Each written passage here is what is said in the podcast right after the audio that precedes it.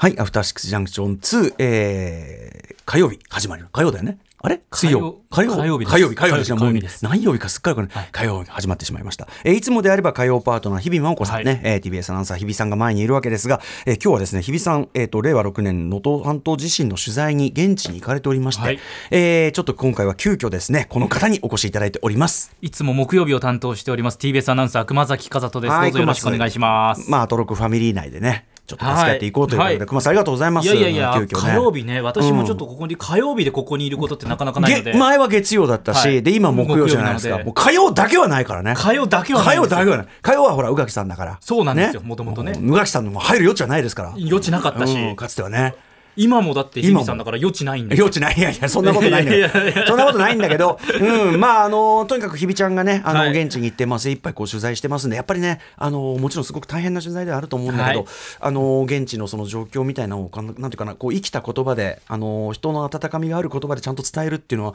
めちゃくちゃあの大事なことだと思いますんでね、ちょっとあのもちろんあの安全とか確保して、まあ、ちょっとねまだまだ地震とかもあの、ね、中継中もあったりなんかしてなかなかはい。心配なところもあるけども、えーまあ、あのできる限り無理はせしない範囲であの精一杯やってきてくださいというね、はい。気持ちですよね。であと一方熊須はねあの木曜になってさある意味こう出番がまあ減ったっちゅうかなんちゅうかほらさちょっと映画表とかそうそうそう映画表あるしさでライブコーナーだったりとはいかしてグラビアねその紹介とかもそんなにきっちりはできない。いやいや、まあ1分いただいてますん。で、あそこは。いやいやいや、ね、やつもあったりするし、特集もね、駅伝特集も結局できずじまいみたいなのもあって、はいでクマスのその出るその余地みたいなのもうちょっと増やした増やした方がいいっていうのは間違いないんで、だからクマスはクマスで嬉しいんですよ、これはこれで。いやいや、私もちょっとなんかこう、今日なんか、どぎまぎしてます。どぎまぎ。はい、なんか、いつもとなんか違う、やっぱ曜日ごとにカラーあるじゃないですか、スタッフからして違う。うものね。はいうん。そういう意味ではなんかちょっと緊張感あります。あのー歌謡チームはまあ割とこう本当に女性中心と言いましょうかね、そういうね女性ばっかりのところでやってるわけなんですけどもね、まあ、ぜひぜひちょっと楽しんでいっていただきたいんですけどもあのということでちょっとあの能登半島地震に関してあの義援金ようやくねあの始まりましたんで、はい JNN、JRN の方でもこちらのお知らせちょっと熊須からお願いしていいですか？はい、現金募金のお知らせをさせてください。2024年1月1日に発生しました令和6年能登半島地震とその余震で各地に大きな被害が出ています。JNN、JRN 共同災害募金ではこの災害で被災された方々を支援するため皆様からの義援金を受け付けています。振込先は三井住友銀行赤坂支店普通口座983-0511 983-0511口座名は JNN、JRN 共同災害募金です。お寄せいただいた義援金は全額日本赤十字社を通じて被災地にお届けします。詳しくは TBS ラジオのホームページをご覧ください。ねえまだその届くべき物資とか人が超届いてない感じみたいな昨日もそのもどかしさについてはねオープニングでお話はしたんですけども、あの今後にこのさらになんていうかな体制こういう救援体制みたいなもの整備みたいなものはなんかちょっと急がれるっていうか今回の件で改めてちょっともうちょっと考えようがあるんじゃないかみたいなねね多分皆さんね、実際にはい、思われてるあたりじゃないかなと思ったりします、まあそのあたりセッションでもねすごくいろいろ念入りにやってましたんで、はい。えーといったあたりでですねちょっと今日はせっかく熊須前にいますんでね。熊須に向かって。熊須に向かって。いろんなお話をさせていただいて。いいんですか？そんな贅沢。思ってないことをね。私に向かって。うん。思ってないことをもう満面の意味で言える男に君もなりましたね。ありがとうございます。始めましょうかね。アフターシックスジャンクション 2! TBS Radio. After Six Junction. さあみんな騒ぎな今夜 Tonight the night Tonight the night 一丁弾けていこうぜ Just like dynamite Dynamite さあみんな乗り込め今夜サウンドのタイムマシンタイムマシン Yes あの After Six 超える After Six It's After After Six まるでウィンターソルジャーにグレムリン2ダークナイトに帝国の逆襲。級一作目超えたパート2にアップデート中。未だ成長途中。未知なる何かあなたにクエスチョン知れば知るほど湧く次のクエスチョン。あ赤坂からまた探求しよう。アフターシックスジャンクション第2章。レッツゴー1月9日火曜日時刻は今夜10時4分です。ラジオでお聞きの方もラジコでお聞きの方もそして YouTube でご覧の皆さんもこんばんは。アフターシックスジャンクション2通称アトロック2パーソナリティは私ラップグループライムスターの歌丸です。そして本日はいつも木曜パートナーとして木曜日を担当しています。TBS アナウンサー熊崎和人です。はい、火曜パートナーの日々真央子アナウンサーが令和6年能登半島地震現地取材のためにですね、えー本日は急はい遽お休みさせていただいて、熊須に来ていただいておはいります。と、よろしくお願いします。熊須じゃあちょっと私の話聞いてもらっていいですか？歌丸さんが私のために、えもちろんーまリスナーのまあなたのうんあなたのためにでは厳密じゃないですけどもちろんねリスナーの皆さんに聞いていただきたくてということなんだけど。リスナーのその代表として私にもうんこのくだりいいかな、はいそんなに掘り下げなくて、はいお願いします。あのー私どもライムスターね、あそう先週お世話になりました。木曜日ライブあーいやいやこちらこそ。あのーライムスターたっぷりやられてた。あのリスナー代表後藤君もねすもう喜びで。後藤さんの喜びようが。後藤君のキャラが最高でしたね。あのリスナーもそうやって言っていただいてる方多かったみたいだけど後藤君でよかったっていうね。もう途中のもう感想がバケモンかよってずっと言ってましたあの見ながらねサブでバケモンかよ。なんだよこれバケモンかよ。どういうこ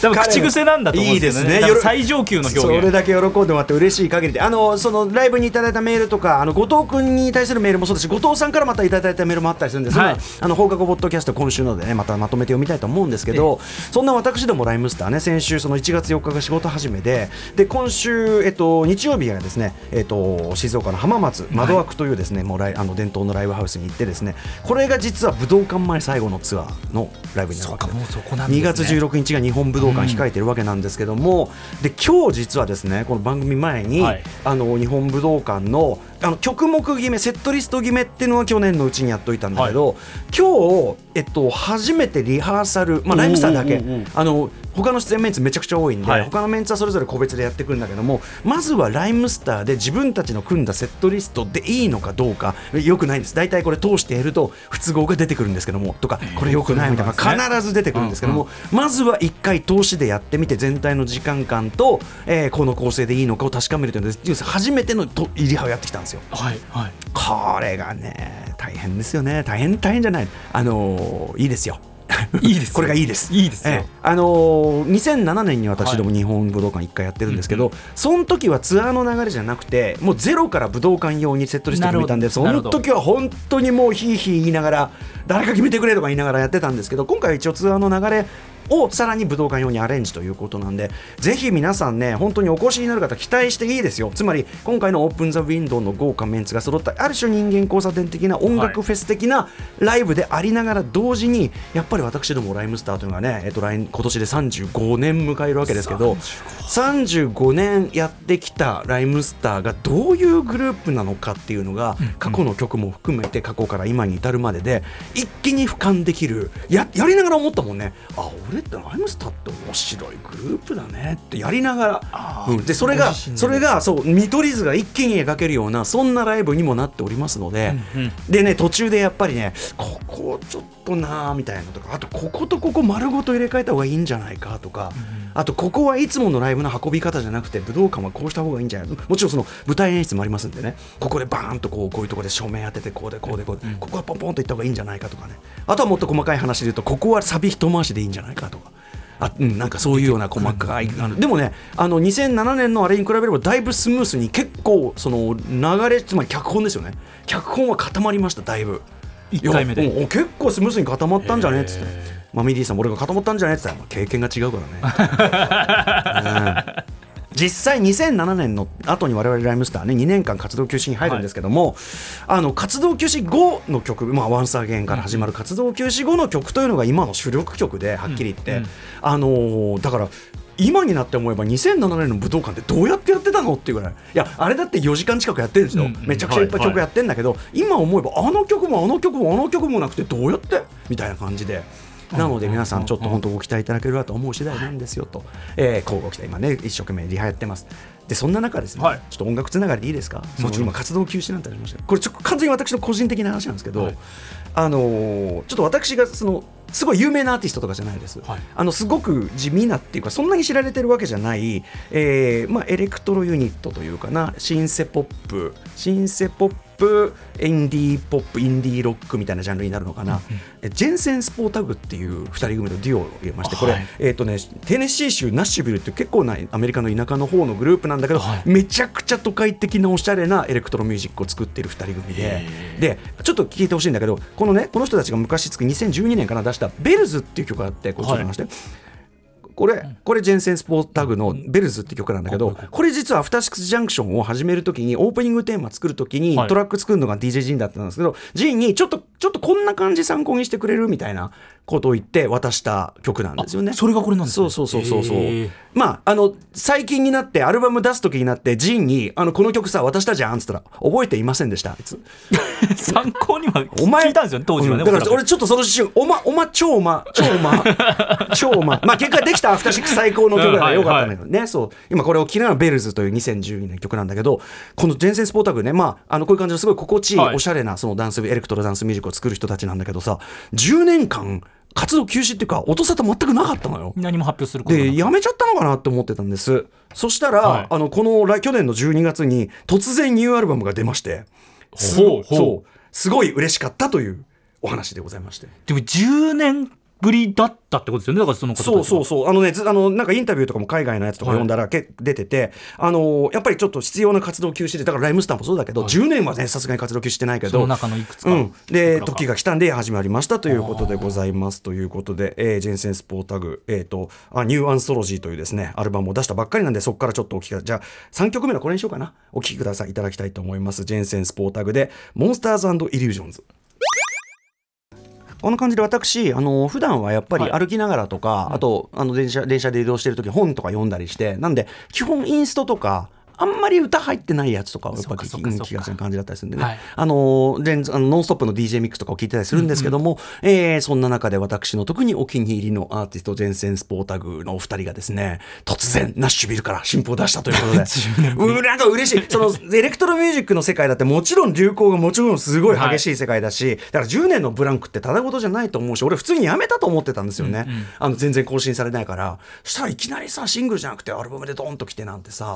びっくりしますよねうん宇多丸さん。そうなんかいいなと思いまして。ん。これっていいなと思いまして。私もまあ私どもねあの35年アーティストでございますが負けじと頑張っていこうかなというふうに思った次第でございます、じゃあこれに乗っけてねメニュー紹介いってみましょうかね、えー本日のメニュー紹介です。この後すぐ特集コーナー Beyond The Culture はこちらもう知る人ぞ知るとか言ってる場合ではない。これファーストカウトかけてるんですからこれもうっつってね。2024年こそアメリカインディーズ映画の司法ケリー・ライカートの作品を見尽くすぞ特集ということで、えーアメリカインディーズ映画の司法と称されるケリー・ライカート監督この番組でもちょいちょいご紹介をして昔はケリー・ライヒャートなんて言ってましたライヒャルトなんて言ってましたけど、えー最新作「ショーイングアップ」とその前作「ファーストカウの2作品が現在日本で同時に劇場公開されているこのタイミングで、えー改めて、あのーケリー・ライカートすごいですよという話を伺っていきたいと思います、えー、ご案内してくれるのはケリー・ライカートが好きすぎる翻訳者でライターの小柳美里さん小柳美里さんなんでね、あのーさらに音楽の話なんかも絡めながらお話を伺っていきたいと思います、そして11時からは新概念提唱型投稿コーナー過去録をお送りしていきますさらにその後は明日使える一発必中のカルチャー情報をお伝えするカルチャーワンショットのコーナーです。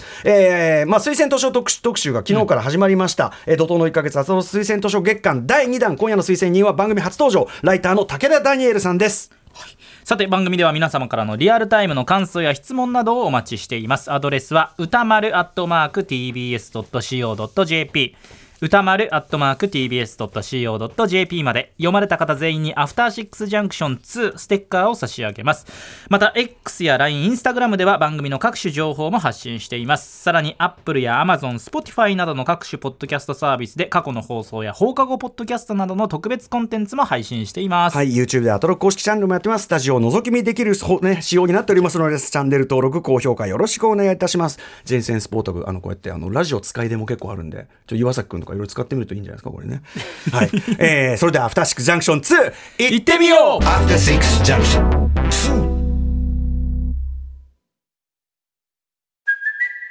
Kaylee Cuoco for Priceline. Ready to go to your happy place for a happy price? Well, why didn't you say so? Just download the Priceline app right now and save up to 60% on hotels. So, whether it's Cousin Kevin's Kazoo concert in Kansas City, go Kevin, or Becky's Bachelorette Bash in Bermuda, you never have to miss a trip ever again. So, download the Priceline app today. Your savings are waiting. Go to your happy place for a happy price. Go to your happy price, Priceline.